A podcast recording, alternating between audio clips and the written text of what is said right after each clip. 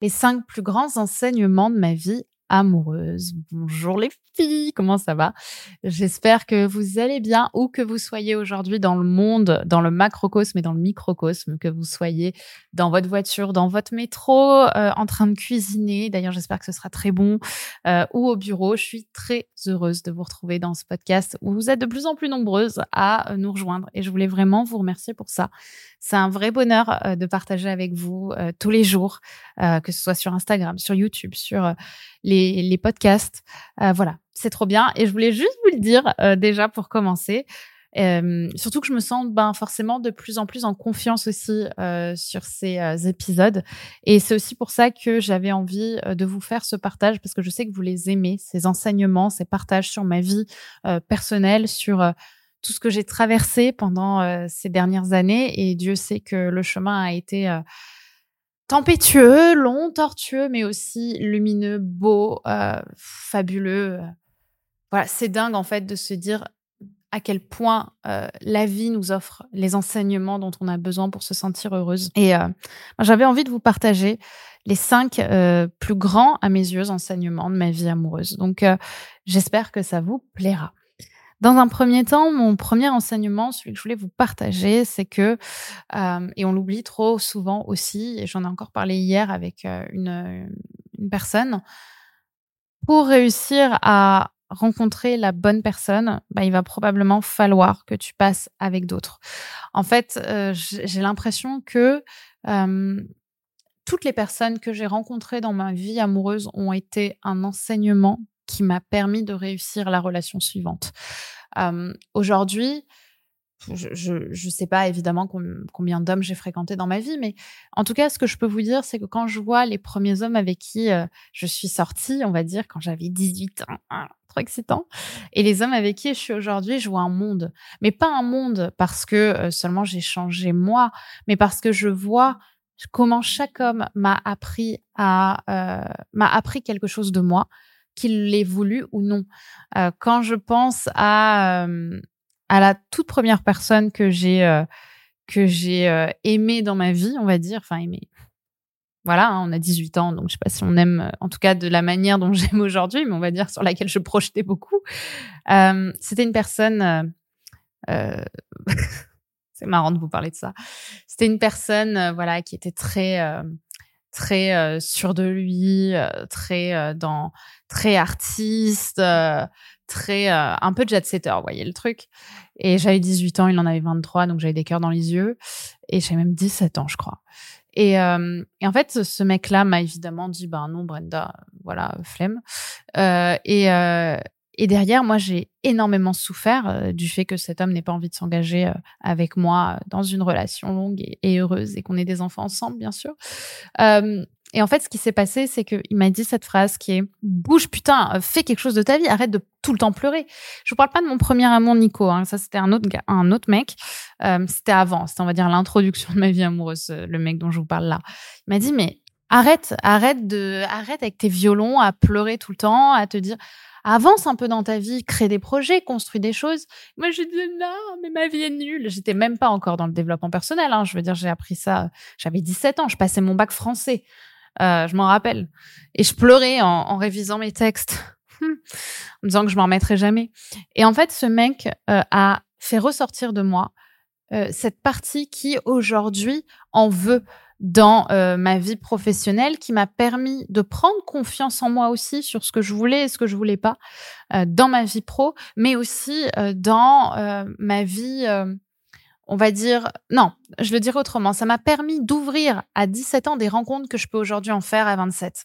Il y a 10 ans là-dessus, mais si cet homme m'avait pas ouvert cette porte-là dans laquelle je suis rentrée, en tout cas m'avait pas indiqué cette porte que j'ai ouverte et dans laquelle je suis rentrée, ben aujourd'hui je connaîtrais probablement pas une immense partie des hommes avec qui j'ai eu des relations.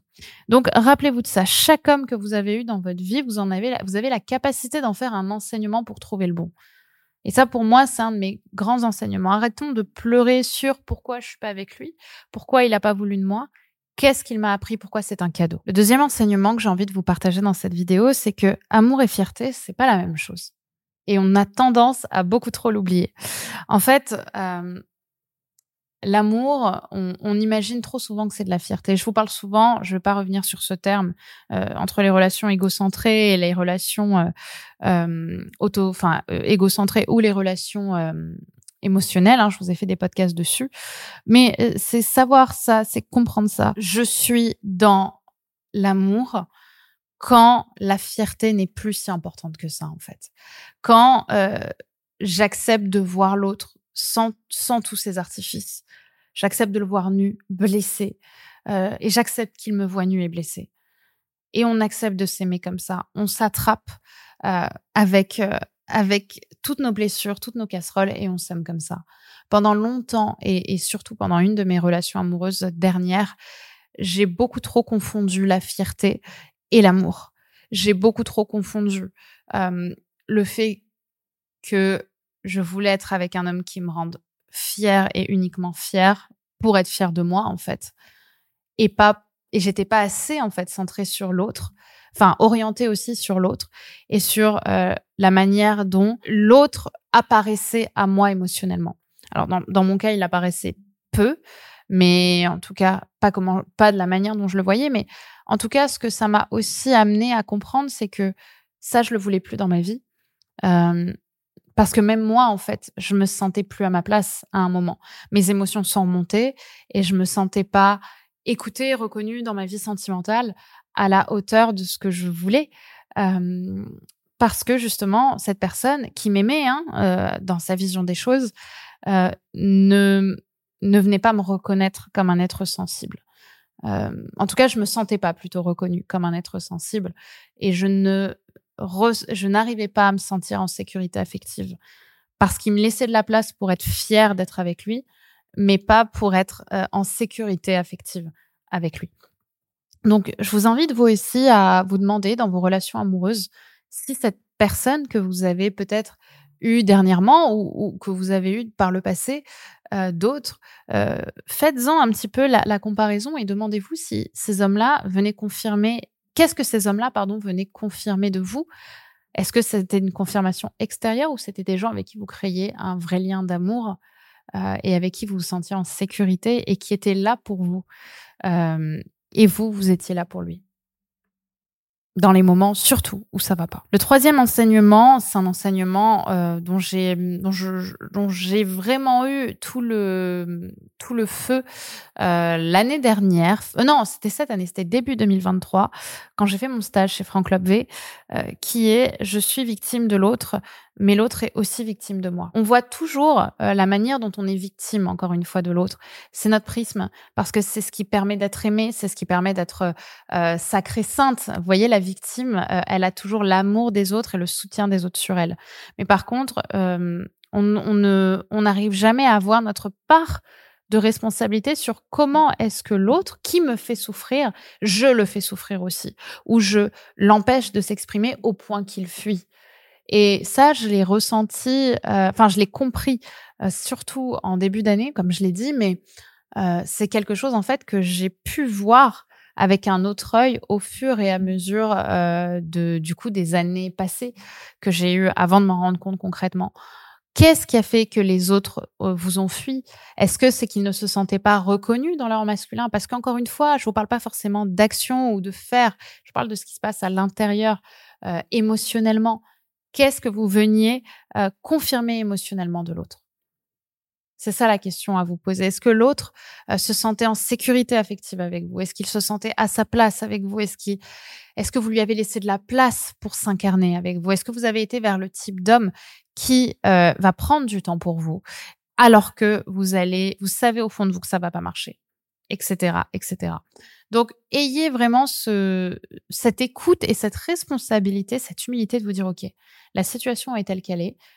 Comment est-ce que je peux faire aujourd'hui pour que je vois ce qui n'a pas pu marcher, ce qui a fait qu'on m'a fui ou on s'est désengagé de moi, comment l'autre a pu se sentir à cause de moi, et donc qu'est-ce que je peux du coup faire différemment et comment je peux me déployer aussi différemment dans ma vie pour que l'autre soit moins une victime de moi. Ou qu'il le soit évidemment autrement, mais pour que ce soit pas assez douloureux pour que l'autre arrête en fait et ait besoin de fuir. Ou que tout ce que vous apportiez de beau nourrissent assez la relation pour que l'autre n'ait pas envie de partir. Le quatrième enseignement, et celui-là je vous le partage très souvent dans les podcasts, c'est que ce qui importe vraiment, c'est le réel. Beaucoup trop souvent, les femmes, et j'ai fait plein de podcasts là-dessus, hein, euh, surtout les femmes, euh, sont dans l'imaginaire. C'est-à-dire qu'on commence à se projeter avec Jason au bout de trois jours, au bout de six, au bout d'une semaine. Après, on commence à voir ce que donne son nom de famille avec notre prénom. Euh, vous voyez de quoi je parle euh, Et souvent, en fait, ce qui se passe, c'est que la relation, euh, elle a beau avoir, vous envoyer plein de messages et vous dit plein de choses, oui, mais dans le réel, qu'est-ce qui s'est passé? Et souvent, on fuit dans l'imaginaire parce que le réel est trop euh, difficile à vivre, parce qu'on n'a pas envie justement d'être lente dans le réel et que l'imaginaire permet de griller des étapes. Le problème, c'est qu'on confond l'imaginaire et le réel. Qu'on va s'appuyer sur l'imaginaire qu'on est en train de se construire, de l'histoire qu'on est en train de se raconter dans notre tête pour justifier de ce qui se passe dans le réel. Alors que dans le réel, ben, ce mec, peut-être que euh, dans ton imaginaire, parce que vous êtes envoyé des messages, euh, parce qu'il vous a dit euh, qu'il tenait à vous par message au bout d'une semaine et que c'est super sympa d'avoir passé un moment avec toi au bout de trois jours, que toi, que tu commences déjà à te faire un film comme quoi ce mec, vous allez faire ça, ça, ça et ça ensemble. Alors que dans le réel, ça fait trois jours que vous vous connaissez. Ça fait trois jours que vous vous connaissez et vous vous êtes vus euh, une fois. Voyez? Les messages, le téléphone, euh, les vacances, c'est pas du réel. Ok? Le réel, c'est les vrais moments de vie qu'on passe ensemble. Évidemment que les vacances vont devenir du réel avec le temps, mais si vous rencontrez quelqu'un en vacances, vous êtes forcément dans un univers qui est un peu différent d'habitude, qui fait que euh, on est beaucoup plus dans entre guillemets, vous savez que j'aime pas cette expression, euh, la meilleure version de nous-mêmes que quand on est euh, vraiment nous. Parce que ce mec sur lequel tu projettes plein de trucs, tu sais pas du tout comment il est le dimanche matin, tu sais pas du tout s'il a des addictions, tu sais pas du tout euh, comment il va euh, s'entendre avec tes amis, etc. Et parfois, euh, on tombe de très haut parce qu'on a imaginé plein de choses comme quoi ce mec c'était l'homme idéal, alors que ce mec, dans les faits, tu as eu juste un bon moment qui a duré deux heures avec lui. Donc c'est dans le temps, en étirant les choses et en acceptant que il y a que le réel qui doit primer justement dans une relation, que euh, bah, cette relation est réaliste et qu'elle se construit avec le temps et pas dans votre tête. Et en fait, le cinquième enseignement, je voulais déjà un peu spoiler dans le premier, c'est que chaque homme qui m'attire est un enseignement pour moi. Euh, J'en ai un peu parlé, donc je l'ai dit dans le dans le podcast, enfin dans l'enseignement premier, mais je pense que trop souvent, en fait, euh, on, on, voit l'autre encore une fois comme la mauvaise personne. On voit pas du tout ce qu'il nous a apporté de beau on voit pas du tout et on ne veut pas voir les enseignements qu'il nous a apportés. Alors que je peux vous garantir que c'est grâce à tous ces hommes, dans mon cas, que j'en suis arrivée à ce niveau de conscience et d'amour de moi-même que j'ai aujourd'hui pour moi.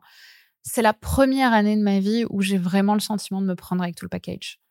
C'est, dingue quand même hein, de me dire, euh, et encore, j'ai, j'ai 27 ans, je trouve que j'ai fait ce travail assez jeune, et encore, je pense que j'ai beaucoup de boulot à faire, mais je m'accepte dans mes parties blessées, je m'accepte dans mes parties euh, heureuses, je me vis comme je suis avec le corps que j'ai aussi.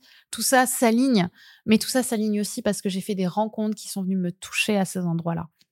Donc, je vous invite vraiment à, vous à voir le beau que vous avez eu dans chaque relation. Et je suis persuadée d'ailleurs que tous ces hommes en ont eu grâce à moi aussi. Parce qu'encore une fois, les relations sont des échanges, les contacts les uns les autres sont des échanges. Et euh, bah c'est tous ces enseignements-là aussi qui m'ont rapproché de l'amour aujourd'hui, qui ont rapproché mes clientes qui, euh, d'ailleurs, euh, beaucoup sont en couple. On a encore eu dans l'école Femmes d'Exception une annonce de couple hier, au moment où je vous tourne ce podcast. Donc, je suis trop, trop, trop, trop contente. Euh, mais tout ça, en fait, tous ces enseignements, du coup, et les enseignements aussi que je partage dans l'école Femmes d'Exception, je vous les partage dans mon livre, dans mon livre qui s'appelle Pourquoi les hommes préfèrent-ils ta meilleure amie, qui est déjà disponible aux éditions Le Duc et que vous pouvez retrouver en description. Je vous invite vraiment à vous faire ce cadeau, à vous l'offrir. Bon, déjà pour me faire un petit signe, euh, évidemment, de, soutien, ça c'est trop cool, parce que c'est pas rien d'écrire un livre, mais surtout parce que je pense que c'est un livre qui peut vous rapprocher vraiment énergétiquement de l'amour. C'est un livre qui va vous transformer, enfin en tout cas j'espère, qui va restructurer euh, votre énergie. Il y a une vraie structure énergétique qui va se transformer, qui va évoluer, qui va muer grâce aux, axes de confiance euh, que vous allez avoir dans euh, vos relations euh, suivantes, dans vos relations prochaines. Donc vraiment, je vous invite à vous l'offrir parce que encore une fois, je vous dis pas des choses qu'on vous dit en général dans les livres de développement personnel. je vais vachement dans un angle différent et c'est peut-être un angle un peu moins sexy, beaucoup plus responsabilisant, mais qui vous rapprochera sûrement de l'amour. Donc, je vous souhaite de vous le commander. Et encore une fois, le titre est très croustillant, il est provoquant, un peu comme le livre. Pourquoi les hommes préfèrent-ils ta meilleure amie? Aux éditions Le Duc Le lien est en description. J'ai hâte de vous voir le lire. Et dites-moi par commentaire si vous l'avez commandé ou si vous l'avez aimé. Je serai plus que ravie de vous lire et de vous répondre. Bisous